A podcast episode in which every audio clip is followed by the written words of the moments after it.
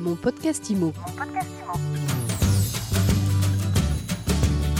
Bienvenue dans ce nouvel épisode de mon podcast IMO. Chaque jour, un focus sur l'actualité de l'immobilier avec un invité. Et aujourd'hui, notre invité, c'est Stanislas Jobé-Duval. Bonjour. Bonjour. Vous êtes directeur général euh, d'Erigère. Erigère, c'est un bailleur social, filiale euh, d'Action Logement. Et euh, si nous discutons avec vous aujourd'hui, c'est pour parler de logement intergénérationnel.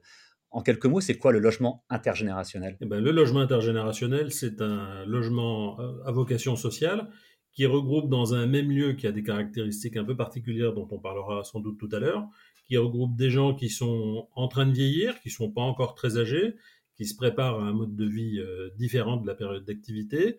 Et puis intergénérationnel, ça veut dire aussi qu'il y a des familles plus jeunes, euh, qu'il peut y avoir des familles un peu particulières avec des enfants handicapés ou un membre de la famille qui est handicapé.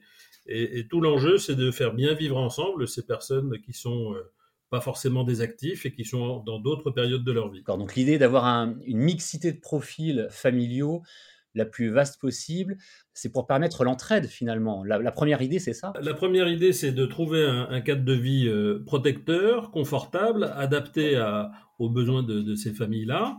Et, c'est aussi de l'entraide et c'est aussi du lien. C'est peut-être d'ailleurs plus du lien que de l'entraide. En tout cas, dans ces immeubles intergénérationnels, on trouve euh, en plus des logements des espaces partagés où on peut se retrouver entre, entre jeunes et moins jeunes, entre quelquefois avec des enfants, quelquefois avec des jeunes qui viennent des écoles. Et donc, dans ces espaces d'activité, on, se rencontre et on échange.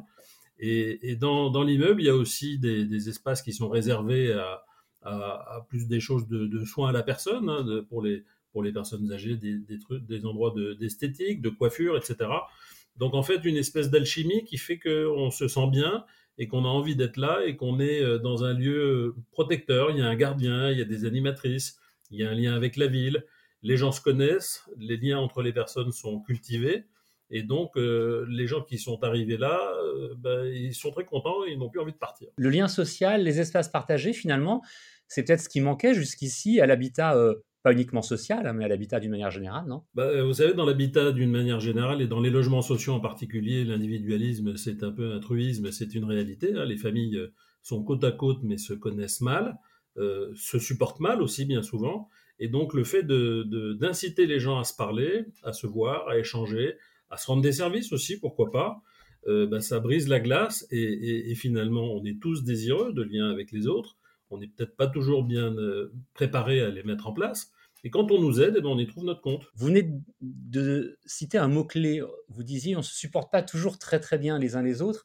Alors là, justement, pour installer des habitants dans les projets dont nous allons parler dans un instant, comment vous allez faire? Il va y avoir un casting? Alors, le, casting, je ne sais pas si le mot est très approprié. Dans notre métier, on dirait ça un peu différemment, mais on, va préparer le peuplement, on va préparer les, les attributions de logement. Et, et l'expérience montre que si on s'y prend tôt, si on fait très attention au cas par cas, famille par famille, on, fait prendre la mayonnaise d'une certaine façon. Donc euh, le, mélange devient un mélange stable et réussi.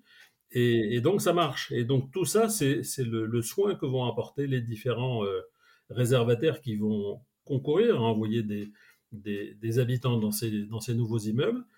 Un rôle très important pour la ville, un rôle important pour le bailleur, un rôle important pour Action Logement en particulier, et donc, si on se comprend bien et si on se connaît bien, on arrive à faire quelque chose qui marche. Alors, les projets que vous avez en cours, Stanislas Jobé-Duval, sont avec euh, les maisons de Marianne qui sont spécialisées dans cet euh, habitat intergénérationnel. C'est quelque chose d'assez récent, hein, finalement. Qu'est-ce qui a amené Érigère à s'intéresser à ce type euh, de projet et à vouloir en mettre en place? Vous savez, tout simplement, notre population logée vieillit. Elle vieillit doucement mais sûrement. Et et on aura dans les prochaines années de plus en plus de personnes vieillissantes, même si on recule l'âge de la retraite, euh, on vieillit, et on vieillit beaucoup plus à domicile qu'autrefois. On n'a pas les moyens et on n'a pas envie d'aller dans des institutions spécialisées.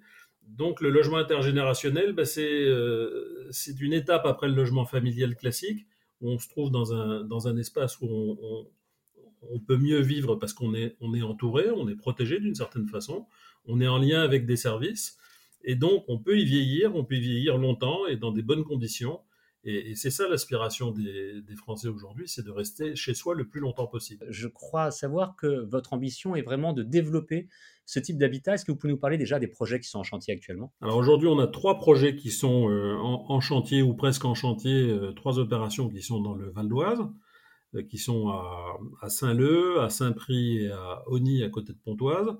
Donc trois immeubles euh, qui sont euh, en cours, en cours de fabrication d'une centaine, euh, centaine de logements, un peu plus pour Ony qui fait à peu, à peu près 130 logements. Et c'est en travaillant avec les maisons de Marianne qu'on a eu envie d'aller au-delà. Et donc l'idée c'est d'aller au-delà déjà d'un point de vue géographique parce que nous nous avons nous avons vécu une fusion il y a en gros un an, un an et demi, une fusion qui nous donne vocation à intervenir dans toute la région parisienne, dans toute l'île de France. Donc avec les maisons de Marianne, la première, euh, la première intention, c'est de, d'aller au-delà du Val d'Oise et d'aller euh, dans les Yvelines, dans l'Essonne, euh, en Seine-et-Marne, pourquoi pas, et en tout cas dans tous les départements de la région parisienne, pour augmenter notre offre, augmenter notre patrimoine et, répondre aux besoins. Et alors les, les, trois projets en cours dont vous venez de parler, ils, ils devraient être livrés quand? Alors le premier sera livré en 2022 un autre en 2023, un autre en 2024. Donc vous voyez, c'est assez échelonné. Donc maintenant, l'idée, c'est d'intensifier, de réaliser euh, plusieurs résidences chaque année. On s'est fixé comme objectif de, réaliser 3 à 5 résidences par an et, dans des zones assez diverses. Alors 3 à 5 résidences de ce type par an. Et euh, pour qu'on comprenne bien et qu'on ait une, idée du quota, vous créez combien de nouvelles résidences? Quel, pourcentage de votre budget va être à, à, Ça sera entre un tiers et la moitié de notre, de notre objectif de de, production annuelle, puisque notre feuille de route pour l'instant elle est de 1000 logements par an. Donc oui, ça sera une partie vraiment significative pour les années qui viennent. Mais et vous savez, c'est très important parce que ces, immeubles-là, qui sont pour nous du logement social un peu particulier, euh, ils ont un très gros atout, c'est qu'ils sont beaucoup mieux acceptés que, que, les logements sociaux, disons, classiques. Ils sont beaucoup mieux acceptés par les élus, mais c'est parce qu'ils sont surtout beaucoup mieux acceptés par la population on, a tous dans notre entourage des gens qui vieillissent, des gens âgés, des oncles, des tantes, des grands-mères. Et, donc, c'est du logement pour des gens qui sont proches de nous. Euh, le logement social est quelquefois mal caractérisé ou, on a des idées un peu toutes faites, des représentations qui sont quelquefois un peu péjoratives. Mais quand on parle de résidence intergénérationnelle, on touche un point sensible et le logement social rejoint son utilité d'origine il a vraiment la vocation, sa vocation et sa place dans la ville. On évoquait rapidement les caractéristiques euh, de ces euh, logements et de ces bâtiments tout à l'heure. Pour les résumer, c'est des, sont des, logements qui sont adaptés, et des logements et des bâtiments qui sont adaptés à toutes les situations de handicap, mais vraiment toutes. Il y a des espaces importants euh, en rez-de-chaussée qui peuvent accueillir les habitants de différentes générations. Il y a parfois des, espaces également euh, de travaux, d'ateliers. L'idée vraiment que chacun puisse, euh, vous parliez de lien social, mais aussi donc euh, finalement chacun, quelle que soit sa situation, a quelque chose à apporter aux autres. C'est un petit peu ça la philosophie, si je résume. C'est exactement ça. Et donc l'idée de, l'immeuble intergénérationnel, vous l'avez résumé. Et aujourd'hui, l'évolution intéressante, c'est que Maison de Marianne a fait évoluer son concept et, donc évolue vers des, villages, en tout cas c'est comme ça que ça s'appelle, où on retrouve à la fois un immeuble intergénérationnel, on retrouve des, maisons qui peuvent être euh, des, maisons à vocation locative ou au contraire en accession à la propriété. On peut retrouver des, équipements type, euh, dans un cas on a une brasserie, par exemple à Oni c'est dans une zone euh, assez commerciale avec un pôle santé important, il y aura un restaurant. Euh, il peut y avoir aussi, et, ça commence, des espaces à vocation culturelle, dans lesquels on peut organiser des expositions, dans lesquels on peut organiser des séances de travail aussi. Donc finalement, un, quartier, un morceau de ville, avec son unité, son, sa logique, et, en tout cas, tout est organisé autour, de, autour des personnes, autour de leurs besoins, autour du lien social, autour de la qualité de vie. et donc, c'est ce qui fait la force de ce concept. Et, c'est ce qui fait notre ambition aussi pour les années qui viennent.